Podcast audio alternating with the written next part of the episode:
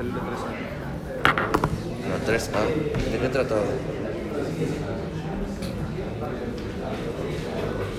Ah, hoy cómo voy a saber, no me acuerdo. Solo, que, solo sé que acá es 90 grados. Dame,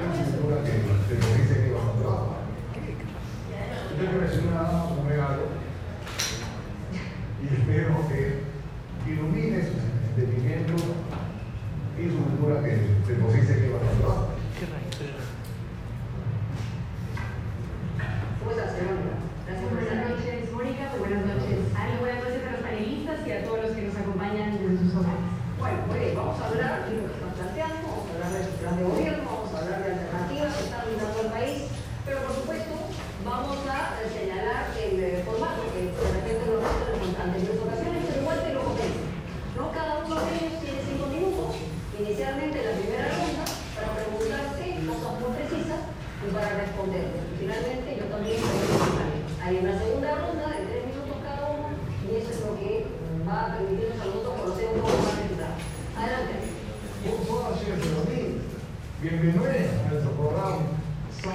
Ese es el base al Francisco y el protocolo de Francisco, que ya.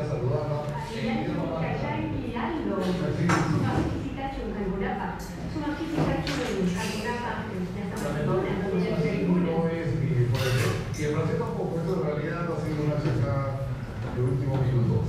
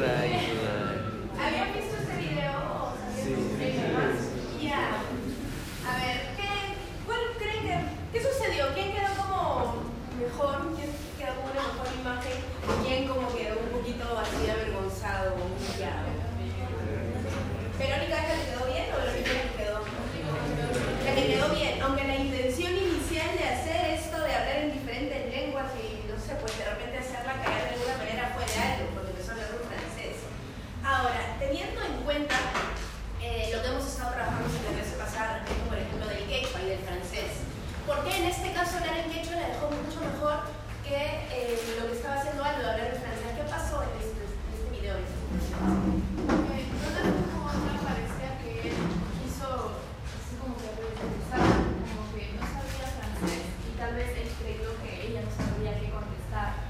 Pero como vio que ella le respondió en pecho, que es algo que él no sabe, que él no sabe hablar inglés, como que se sintió deshumanizado él.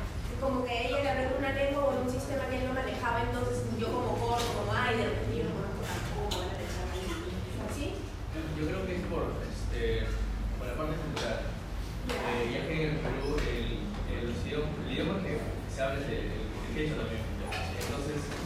No tanto, pero... Claro, pero sí se habla. Entonces, es algo cultural que, que, que es algo a priori que lo que es el francés. Entonces, ahí es un poco bajo. Que se debería priorizar el quechua en nuestro país y no tanto dejar de lado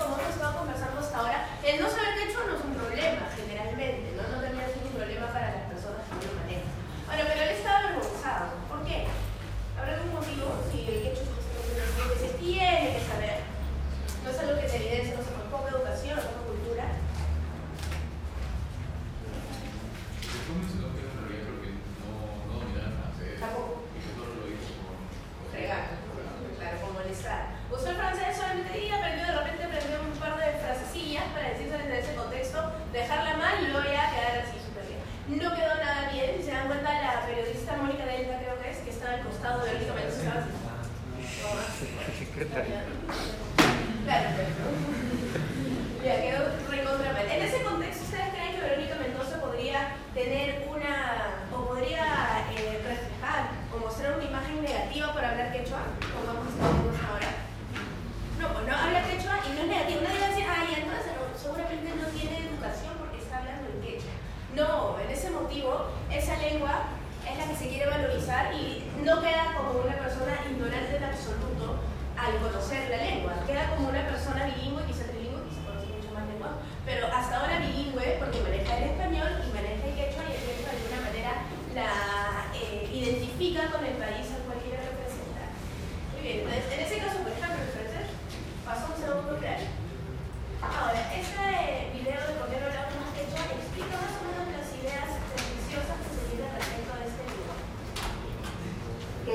hoy. Hola, soy Virginia Zavala. En esta oportunidad vamos a conversar sobre por qué no existe un bilingüismo activo hecho a castellano.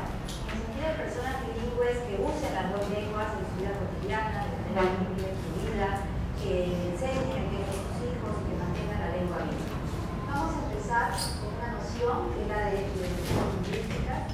Eh, se trata de experiencias, de valoraciones, de lengua lenguas, existen en relación a todas las lenguas. En relación al quechua, eh, se asocia al quechua, eh, como saben, a la pobreza, a la carencia, al analfabetismo, al bajo nivel de escolaridad, a la ruralidad. Eh, y estas ideas en torno al quechua se han construido históricamente y socialmente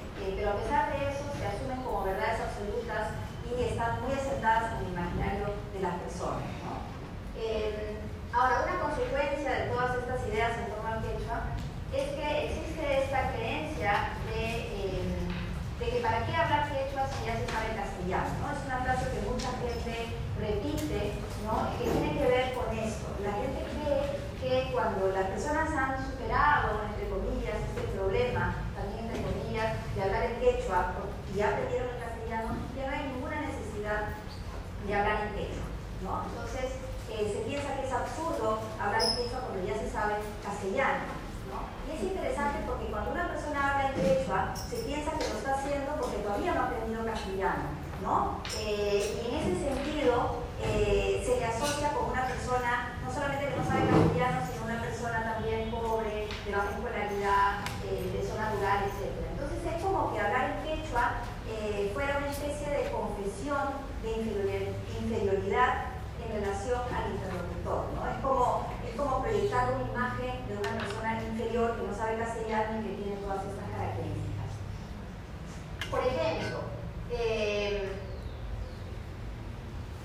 pongo un ejemplo, ¿no? Una persona de zona rural va a hacer trámites a la zona urbana, ¿no? Y esta persona puede saber castellano y quechua, es bilingüe, y eh, va a interactuar en la municipalidad con un funcionario que también sabe quechua. Pero a pesar de que los dos saben quechua, eh, esta persona que viene de zona rural prefiere hablar en castellano. ¿Por qué? Porque si habla en quechua, el interlocutor va a pensar que lo hace porque no sabe castellano y por lo tanto que es una persona inferior, de zona eh, rural, carente, de baja escolaridad, etc. Entonces, hablar en quechua implica mucho riesgo, es como presentar una imagen vulnerable que te posiciona como inferior.